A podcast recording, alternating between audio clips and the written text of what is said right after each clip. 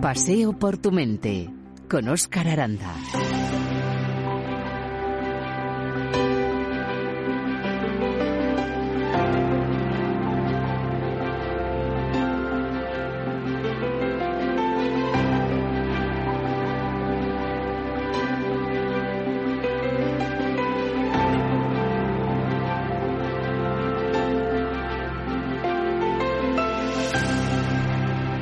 Únicamente los niños aplastan su nariz contra los vidrios.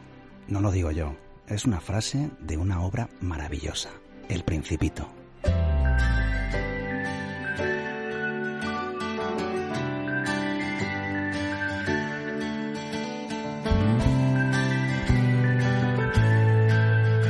Este paseo por tu mente hablamos de niños, de niños inquietos, de niños hiperactivos, de trastornos por déficit de atención, hiperactividad. No le estorba nada el correr. No es el quien está equivocado. Es que los demás no los llevan bien. Él prefiere no estar callado. Y para hablar de este tema contamos con May Martín, psicóloga y experta en el tema. May, gracias por acompañarnos en este paseo por tu mente. Hola, buenas. May, lo primero de todo, eh, gracias eh, de todo corazón en nombre de, de, todos los paseantes y nos gustaría, como hacemos habitualmente, eh, que, nos contaras algo de ti, que, fueras tú misma prácticamente quien, quien te presentaras. Bueno, pues yo soy May, eh, soy psicóloga, eh, trabajo desde hace muchos años en colaboración con la Asociación de TDAH Data de Talavera de la Reina y bueno, pues también tengo una consulta en la que trabajo no solo con niños hiperactivos, sino con, con todo tipo de, niños y de personas. Y bueno, pues eh, la hiperactividad, digamos, es el tema que más me fascina en la vida, pues porque es muy rico, muy amplio y, y la verdad es que podemos obtener resultados bastante chulos, ¿no? Con los niños cuando hasta hace bien poco pues se pensaba lo contrario, digamos. Mike, ¿qué es exactamente el trastorno por déficit eh, de atención eh, e hiperactividad? Eh, TDAH, TDA, no sé si es exactamente lo mismo, si hay que diferenciar, si lo diferenciáis vosotros. Bueno, pues la verdad es que es una pregunta que continuamente nos, se nos hace, ¿no? Eh, vale, estamos hablando del mismo trastorno hoy por hoy, porque el DSM, que es el manual diagnóstico que utilizamos, eh, pues habla del mismo trastorno, que digamos que, que, que, puntúa en un continuo, y entonces en uno de los polos de este trastorno estaría eh, los niños con déficit de atención con hiperactividad, aquellos niños que, que consideramos hiperactivos, que, que no se paran de moverse, que son impulsivos, que no que, que, parece que tienen un motor y en el polo contrario estarían estos niños que son eh, pues los grandes desatentos no que son incapaces de concentrarse de mantener la atención.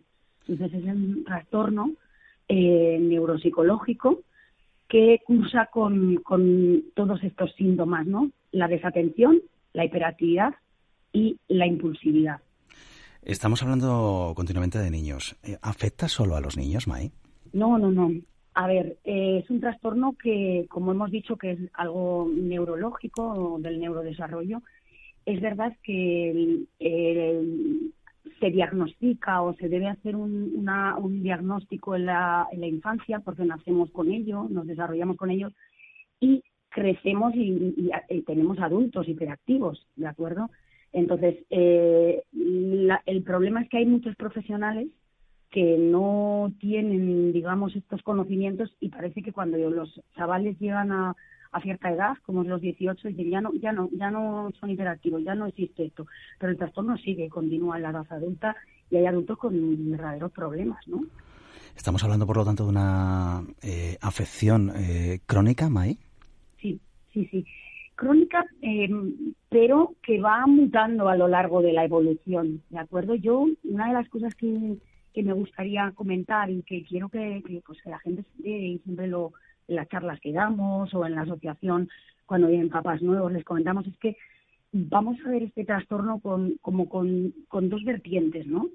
Digamos que habría unas características de personalidad que, que, que son compatibles ¿no? con este TDA, TDAH, Y cuando estas características de personalidad no generan grandes dificultades en una o varias áreas de, la vida, como va a ser las relaciones con los compañeros, el cole, en la familia, diríamos que tenemos el síndrome, ¿no? Vivimos con estas características y hablo con conocimiento de causa porque yo soy una persona TDAH y, nunca me nunca me, hasta que bueno pues estudiando trabajando con ellos yendo a un montón de congresos con gente que todavía sabe más que yo y de repente en, en una ponencia alguien no eh, dice es que está el síndrome que es cuando no nos provoca tantos problemas o tanto conflicto con la vida vale en el que ubicaríamos a mucha gente y luego estaría el trastorno que es cuando ya sí hay un problema y ya eh, estas personas tienen dificultades serias ¿no? En, su, en su vida.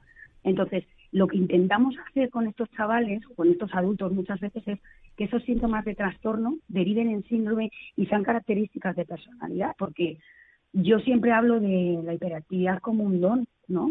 Y tenemos que ayudar a los chavales a encontrar eh, aquellas potencialidades, aquello en lo que son verdaderos cracks, porque es así. Y una vez que conseguimos dar con ello, a partir de ahí trabajamos todo lo demás. Eh, May, eh, has hablado de la diferencia entre síndrome y trastorno, pero ¿dónde establecemos esa línea imaginaria para saber cuándo estamos en ese trastorno y cuándo estamos más cerca del límite del síndrome? Pues es lo que he dicho, ¿no? Cuando tú tienes dificultades serias en una o varios ámbitos de tu vida, ¿vale? En más de dos suele ser. Es decir, yo, eh, niños que tienen problemas escolares, ¿no? porque no atienden, porque se olvidan todo, porque presentan trabajos incompletos, porque no paran, porque molestan, ¿vale? Y entonces mm, llamadas de los profesores, llamadas de atención, malas notas, en casa llega y lo mismo, o con los amigos tiene problemas de relación por su imposibilidad. Cuando tenemos problemas eh, en esos ámbitos podemos decir que tenemos el trastorno establecido. Y cuando sabemos manejarnos más o menos, tenemos ciertas dificultades, ¿vale? yo, yo recuerdo cuando era pequeña y yo decía, a mí siempre me, cuesta más centrarme, incluso hoy en día, claro, porque los síntomas ahí continúan más paliados porque se han trabajado, pero me cuesta concentrarme, uy, no tengo filtro muchas veces, eh, hablo muy rápido, ¿vale? Pero esto no dificulta mi vida, es algo caracterial, es algo con lo que yo vivo, con lo que no, no tengo problemas de relación con nadie, ¿entiendes? Esa es la diferencia que, yo plantearía. Eh, se habla de dificultad para mantener la atención, de, hiperactividad, de comportamiento impulsivo, ya lo estás comentando. Eh, ¿Se tienen que dar siempre todos estos factores? Mm, no, mira, el, el trastorno, cuando es un trastorno, eh, hay tres tipos, ¿vale? Está el tipo desatento, predominantemente desatento, y estos niños la mayoría de las veces no tienen los síntomas de hiperactividad solamente cursan con síntomas de desatención y a veces tienen impulsividad, sobre todo cognitiva, porque igual eh, contestan antes de leer la pregunta entera o tienen muchos pensamientos, aunque parezca que no atienden. Luego está el predominantemente hiperactivo, que la mayoría de los síntomas que tienen son de hiperactividad, de hipermovimiento, ¿no? No paran, no molestan, suben, bajan, corren, hacen un montón de cosas. Y la impulsividad, y estos niños muchas veces tampoco tienen tantos síntomas o signos de desatención, de déficit de atención. Y luego lo que, lo que mayor número de niños y niñas eh, se ubicaría son el combinado, que tienen una mezcla de los dos. ¿De acuerdo? Eh, em, a, mí por lo menos me estás despejando muchas eh, dudas y, yo espero que a, muchos paseantes, muchos oyentes eh, también. Yo, por ejemplo, eh, siempre he tenido sensación de que TDAH se asociaba a un niño hiperactivo y escuchándote hablar, o sea, un niño que no para, ¿no? Y escuchándote hablar, no, puede ser un niño que, que, eh, su comportamiento puede ser como despistado en realidad. Totalmente lo contrario a lo que Y sin embargo se asocia siempre a esa inquietud, ¿no? Al, niño que no para, no es que es hiperactivo, tiene TDAH. Claro. Es que, de hecho, esto ha sido un gran problema hasta, hasta casi ahora, ¿no? Y de hecho, pues eso, como los profesionales nos debemos formar, formar más, no solo los psicólogos, los profes, los, los, los, que tienen actividades extraescolares, los, los pediatras incluso, ¿no? Eh, los, los desatentos se han, se han infradiagnosticado, no se han diagnosticado, porque era un niño que no molestaba. Es un niño que en clase permanece, es un niño muy buenino, ¿no? Pero está en su mundo. Entonces me dicen, tienes un mundo interior, ¿no? Es una frase que muchos padres me dicen, que dicen sus profes que tienes el mundo interior o que está... En su mundo, sí. Una, una mamá me decía, es que la profe siempre decía, Laura en Laurilandia. Fíjate en la etiqueta ya, ¿no?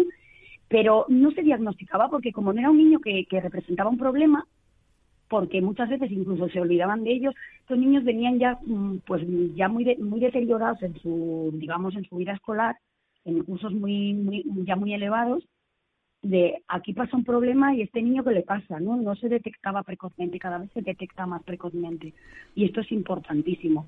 Entonces, eh, por eso estamos intentando también quitar esa connotación del hiperactivo, sino es un niño que presenta TDA, un niño que presenta TDAH, incluso yo y muchos profesionales abogamos porque el término está mal acuñado, mal puesto, y el, el, el trastorno no es un trastorno por déficit de atención, sino un trastorno de las funciones ejecutivas.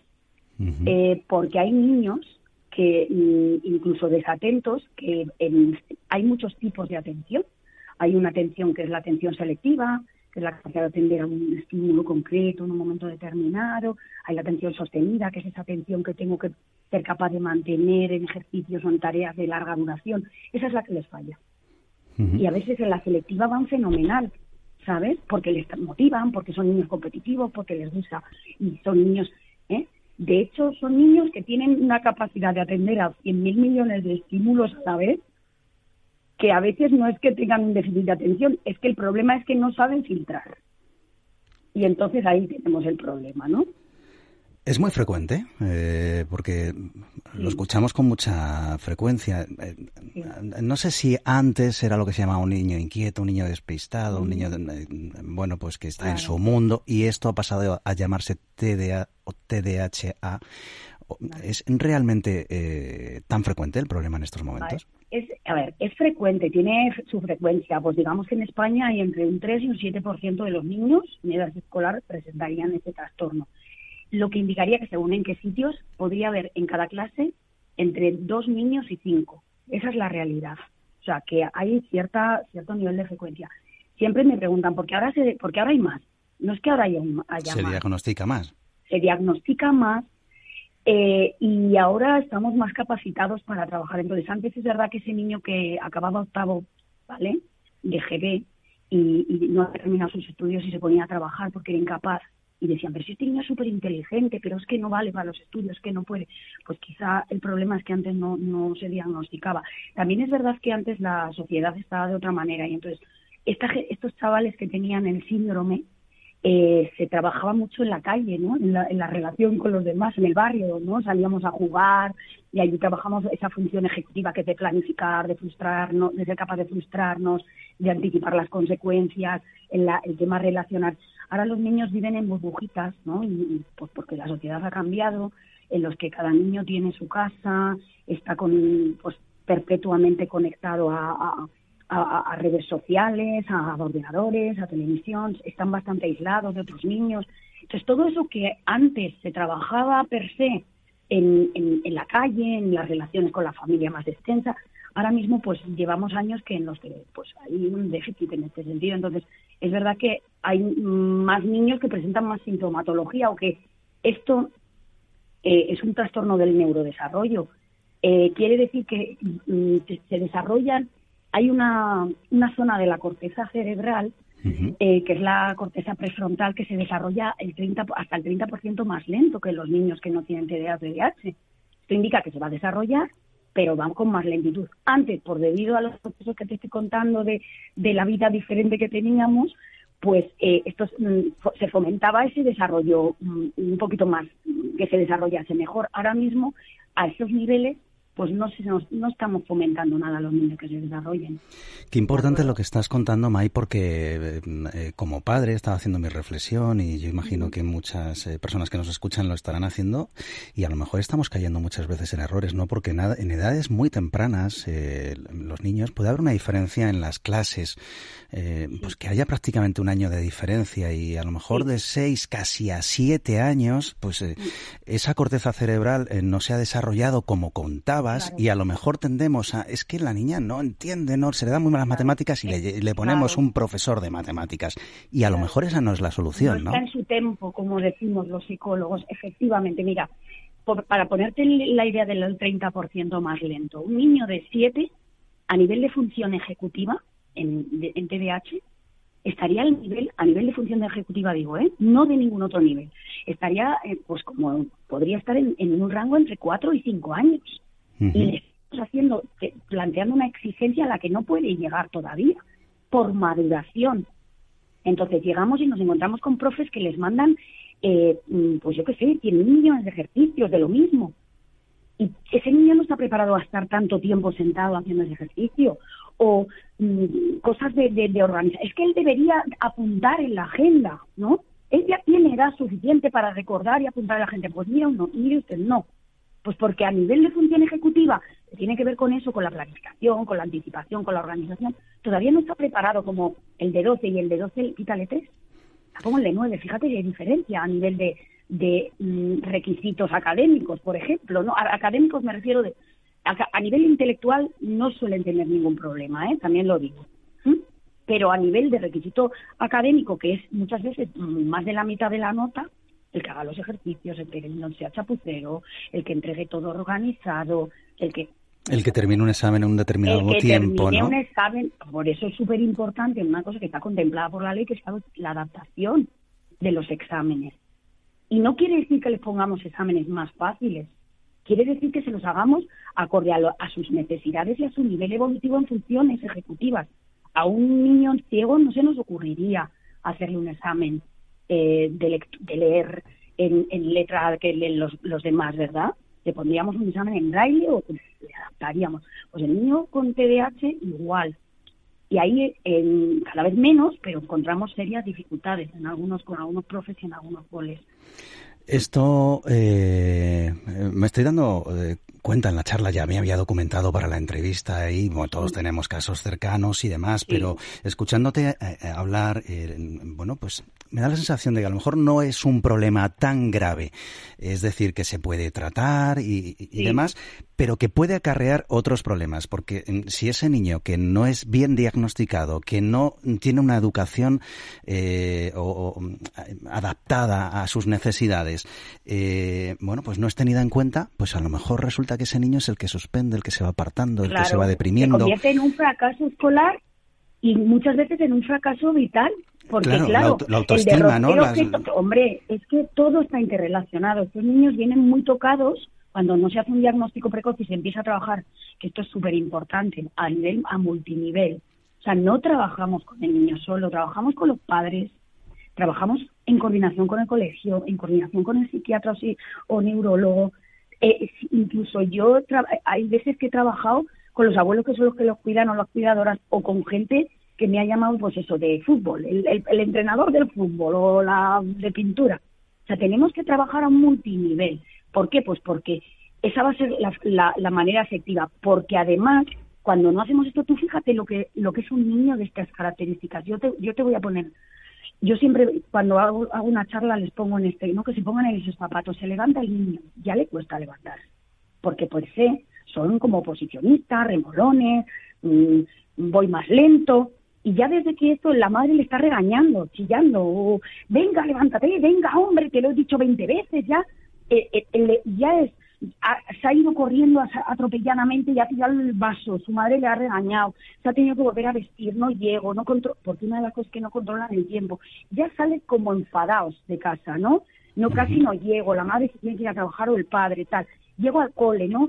Yo tengo que estar a las seis horas allí sentadito con la espalda bien recta, no me puedo mover y, y, con asignaturas que a veces no son motivantes, porque es un poco esta enseñanza bulímica, que yo, bueno, te enseño datos y luego me los tienes que decir tú a mí, a veces no es tan motivante, ¿no? Y el niño que necesita canalizar esa energía, ¿no? Y entonces, la profe, estate quieto, fulanito, que está molestando, el de al lado, déjame en paz, que están moviendo la mesa, no me quites esto, no... O sea, su vida es un continuo darse con la realidad de que el otro le dice que es, que, que es tonto, que no vale, que no puede, que es, que es un pesado, que no esto imagínate, día tras día, mes tras mes, año tras año. Me hieren chavales que, que, vienen consultando no por TDAH, me vienen consultando porque tienen síntomas depresivos o de ansiedad, la autoestima por los suelos. Entonces, esto es más complicado de lo que de lo que parece eh, por la habilidad que tiene, ¿no? Con otras cosas. Ya pueden venir los tigres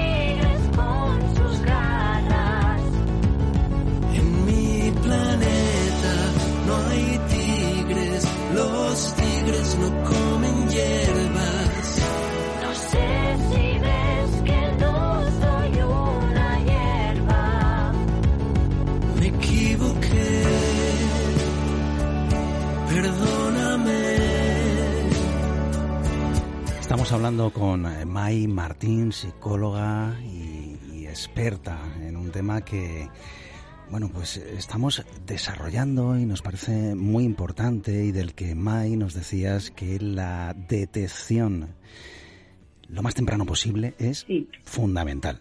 Es vital, es vital. Antes se decía que la detección era a partir de los seis años, porque las pruebas estaban baremadas a partir de esa, de esa edad. Yo incluso, o sea, ya empezamos a hacer diagnósticos más, más tempranos, ¿vale? O por lo menos un prediagnóstico de apunta hacia. Cuanto más temprano diagnostiques a un niño, más eh, mejor pronóstico habrá. Ya te digo que además tenemos que descubrir ese don. Entonces, cuando tú a un niño le diagnosticas desde casi el minuto cero, si hubiera una psicoeducación, si todo el mundo estaríamos muy alerta con esto, sería muy fa- mucho más fácil. Yo, mi- yo bueno, yo soy TDAH, te lo he dicho, y yo tengo, mi hijo tiene TDAH, evidentemente esto es un trastorno hereditario, genético, y, y se hereda, y se hereda, entonces no hay más. Y yo con seis meses, eh, que el niño empezó eh, prácticamente a gatear, y dije, esto, mi marido ¿qué está pasando?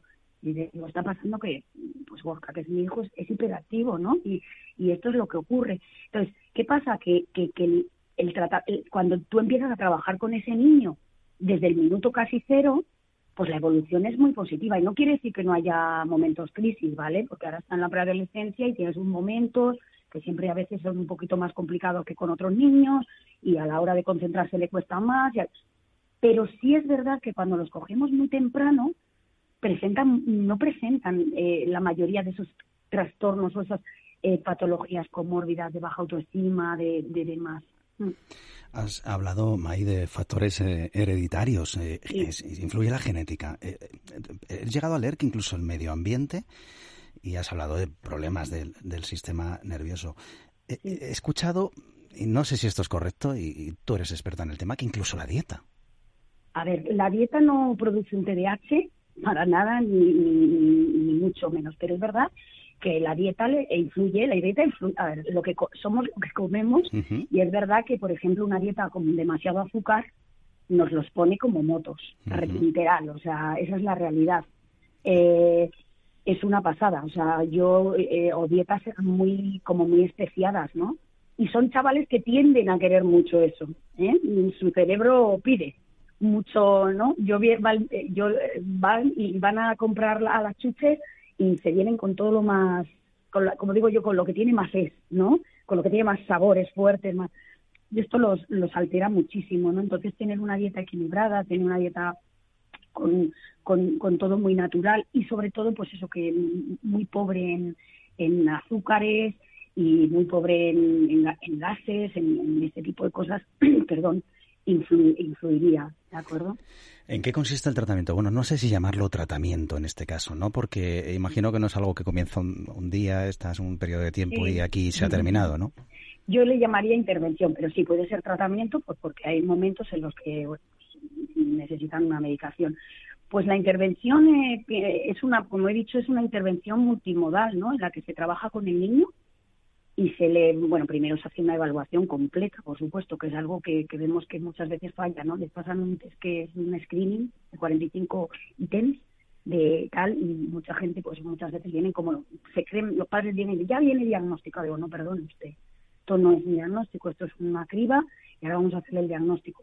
Entonces, eh, se le hace una evaluación completa, ¿no? De personalidad, de todas estas áreas de las funciones ejecutivas de las que hemos hablado, en, qué, en cuáles falla, porque no hay una función ejecutiva, hay varias. Falla- en funciones ejecutivas está la inhibición, que es una de las cosas que les falla, esa capacidad de controlar impulsos. Pues hay que intervenir si falla esa, esa capacidad de inhibición hay que, hay que hacer ejercicios, hay que trabajar con el niño, hay que enseñarles a los padres cómo trabajarlo en casa, hay que educar, eh, eh, coordinarnos con el profe, con los profes para trabajarlo en el cole. Tienen incapacidad de flexibilidad, son muy inflexibles, rígidos, ¿no? Entonces esa flexibilidad cognitiva, que es la capacidad de cambiar tu plan de acción en función de las necesidades del momento, pues no son capaces, ¿no? Y entonces tú le has dicho, eh, se te ha ocurrido decir, "Ma- igual mañana vamos al skatepark y ya eh, le ha dicho igual, ya lo toma como una verdad absoluta y mañana llega y no ha sido y bueno, monta un espectáculo, un spoiler allí, pues porque él es que está en la rigidez esa, ¿no? Porque ya no te decirte cuando está aprendiendo algún contenido. La memoria de trabajo, que es la capacidad de trabajar, de almacenar eh, en la memoria cierto contenido mientras yo estoy haciendo otra tarea para luego recuperarlo, también les falla. Entonces, por ejemplo, esos son niveles con los que hay que trabajar con el niño y a nivel de casa. Hay que trabajar con los padres. Yo con los niños más pequeñitos trabajo más sesiones con los padres al principio que con el niño, porque tenemos que profesionalizar a los padres. Si los padres aprenden a manejar esto, el problema no es tan problema y, ayudamos al niño en toda esta andadura, que es lo que hay que hacer, acompañarle y, le acompañamos y, y- al final los padres de la asociación, por ejemplo, son, o sea, a veces me dan mil vueltas en, en creatividad de, de historias que hacen, ¿no? Y que proponen para trabajar con ellos y para, para pues, hacer cosas, ¿no? Y bueno, pues trabajar también en coordinación con el cole, ¿no? Eh, pues eso, teniendo de vez en cuando una reunión, una llamadita, un tal. Cada vez esto está ocurriendo más y las terapias son exitosas cuando esto ocurre.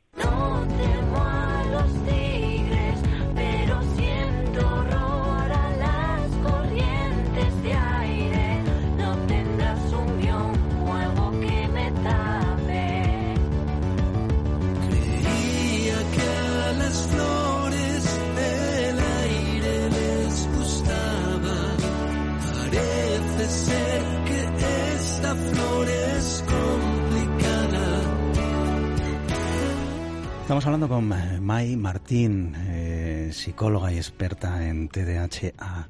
Eh, Mai, mm, antes ha- has comentado, ¿no? Eh, a veces sí se puede llamar trastorno porque a veces también es necesaria la medicación. A los Sí. padres, eh, bueno, parece que vamos al médico, al médico de cabecera, y decimos que el niño tiene un constipado. Bueno, pues nada, que se suenen los mocos y, y- y que se abrigue un poquito. Ah, pero no le va a dar nada. O sea, y sin embargo, cuando oímos medicación en el tema de salud mental, cuidado, ahí nos Sí. ponemos de... No sé por qué, Nos ¿no? ponemos Eh, de uñas, sí. parece que les estamos drogando, sí que es verdad.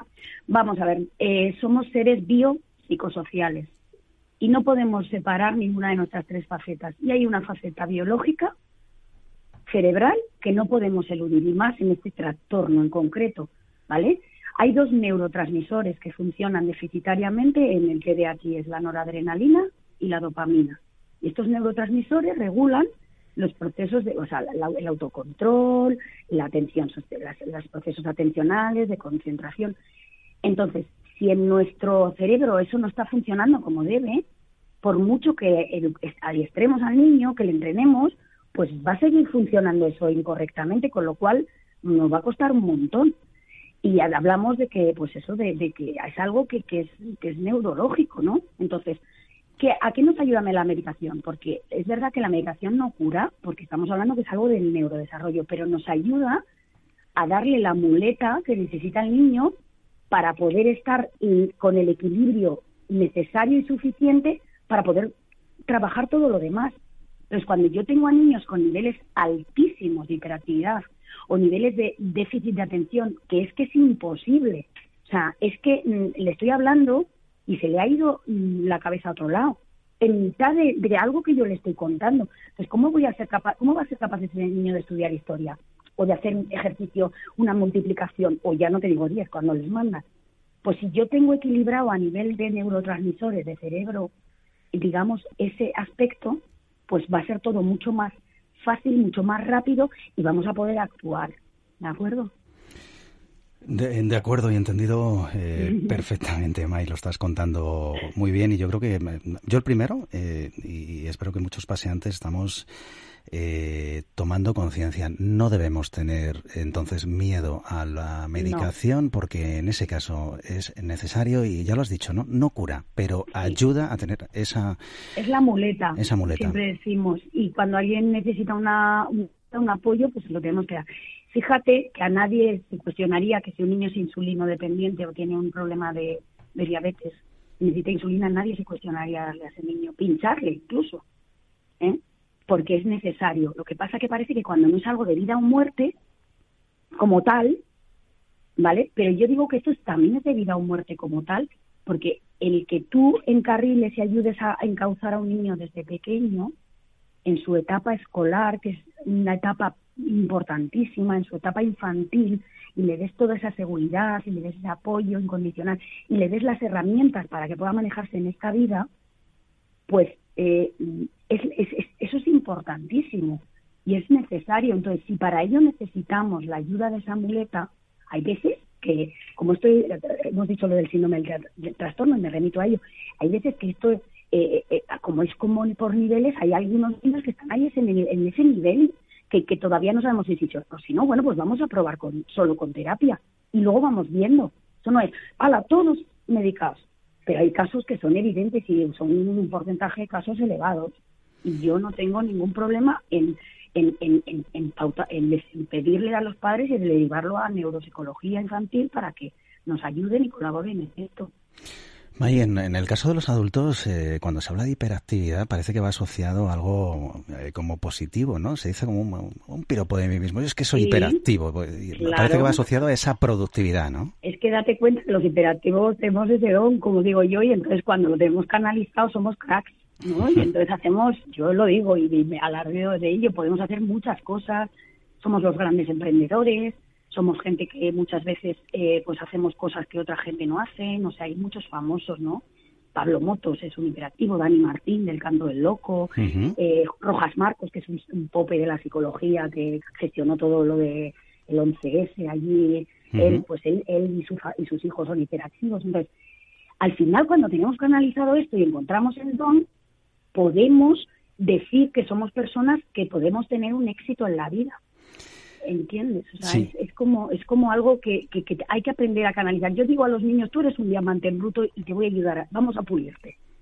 Cuando te pulimos vas a, vas a brillar el que más, ¿no? Y nadie les ha dicho eso antes, pues empiezan a creer en sí mismos y empiezan a tomarse en serio esto de la terapia, que es súper importante. Pues qué bonito, pero hacemos hincapié en la detención, eh, deten- detención precoz, eh, Precoz. en May, porque eh, Sí. en el caso de adolescentes que llegan con arrastrando este problema y no han sido diagnosticados y no han sido tratados y no han recibido una educación ni en casa ni en la escuela eh, acorde a, a sus necesidades, hablábamos antes de baja autoestima, pero eh, puede producir, eh, he leído y estado documentándome, Sí. incluso pensamiento inmaduro incluso Sí. puede ir asociado a conductas de riesgo eh, mayores, ¿no? Totalmente, tipo con, su, con esa hiperactividad, esa ausencia de, de control, ese, ese no, no tienen control inhibitorio, con lo cual, ¿dónde van a ir? A lo que más peligroso sea, a lo que más adrenalina genere, a lo que más... ¿Y qué es eso que es más peligroso? Mundo drogas, mundo a veces delincuencia, muy... aunque antes te metías en internet y solo salía esto, decía que hiperactivo estaba relacionado con va a ser un carne de cañón, no es así, pero es verdad que cuando no está trabajado, pues es verdad, y muchas veces deriva esa, esa autoestima, esa depresión, deriva en trastornos de personalidad, deriva en trastornos de conductas disruptivas o, ¿vale? En, en problemas de, de, de trastornos negativistas desafiantes. Por eso la detección temprana y el trabajo multinivel es súper importante, súper. May, me quedo, tenemos que ir eh, terminando, me quedo con, con ese mensaje, ¿no? De, bueno, yo creo que no de miedo, sino de alerta para todos los padres de, de- de- de estar muy pendientes de, de cómo son nuestros, nuestros hijos y, bueno, pues ya nos has dado muchas pistas para, para detectarlo y, y que estamos ante un trastorno que, que puede convertirse en un síndrome y, y- y- y- como decías, ¿no? Incluso pueden ser un diamante en bruto para encontrar eso que, que realmente eh, hacen, hacen bien y pueden desarrollar. May, ha sido un placer hablar contigo porque nos has despejado muchísimas, muchísimas dudas. Lo que sí me gustaría es que nos dijeras dónde podemos encontrarte, porque seguramente Sí. que hay gente que te va a ir a buscar. Muy bien, pues mira, yo tengo una consulta que se llama Centro de Psicología Los Robles, en Talavera de la Reina, y bueno, tenemos una página web a la que se puede uno dirigir y allí vienen los teléfonos y bueno, pues si alguien quiere contactar con nosotros, pues sin ningún problema los atenderemos, les daremos toda la información y bueno, estamos aquí pues eso, pues para, para poner nuestro granito de arena, ¿no? Y, y demás. Bueno, pues no- nos has contado con mucha claridad, May, y, yo diría que con mucha pasión también te gusta eh, lo que haces. Gracias por el ejemplo en primera persona y en el caso de tus hijos para entender lo que nos estabas contando. Pues nada, gracias a vosotros por, por contar conmigo y, por dar difusión a todo esto que, que es súper importante, la verdad.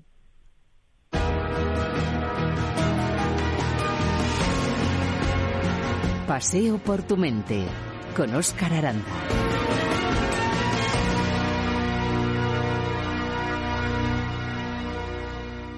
Y a vosotros, paseantes, os recordamos que estamos en redes sociales, en Facebook, en Instagram, en eh, Twitter, en todas ellas Paseo por tu mente.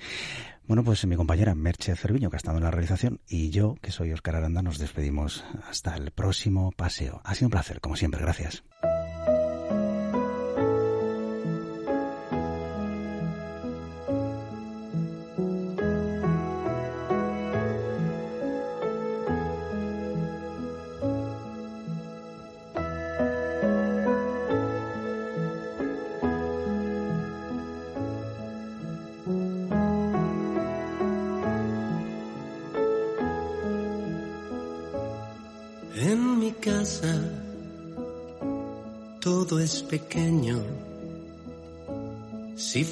Grande no podría cogerlo.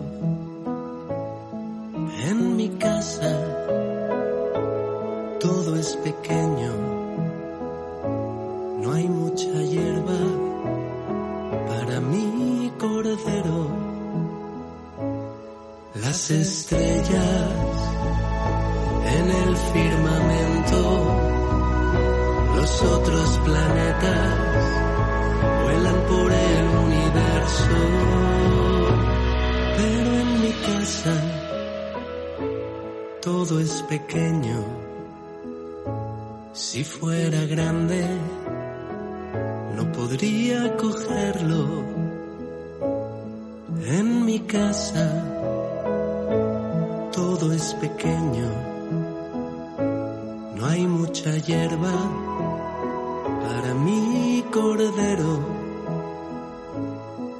Los astrónomos tardaron tiempo en encontrarlo.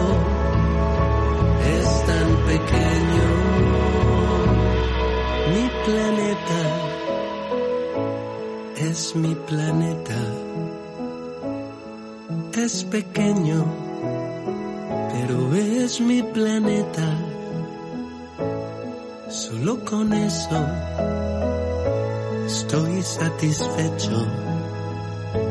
Es mi planeta, es mi planeta.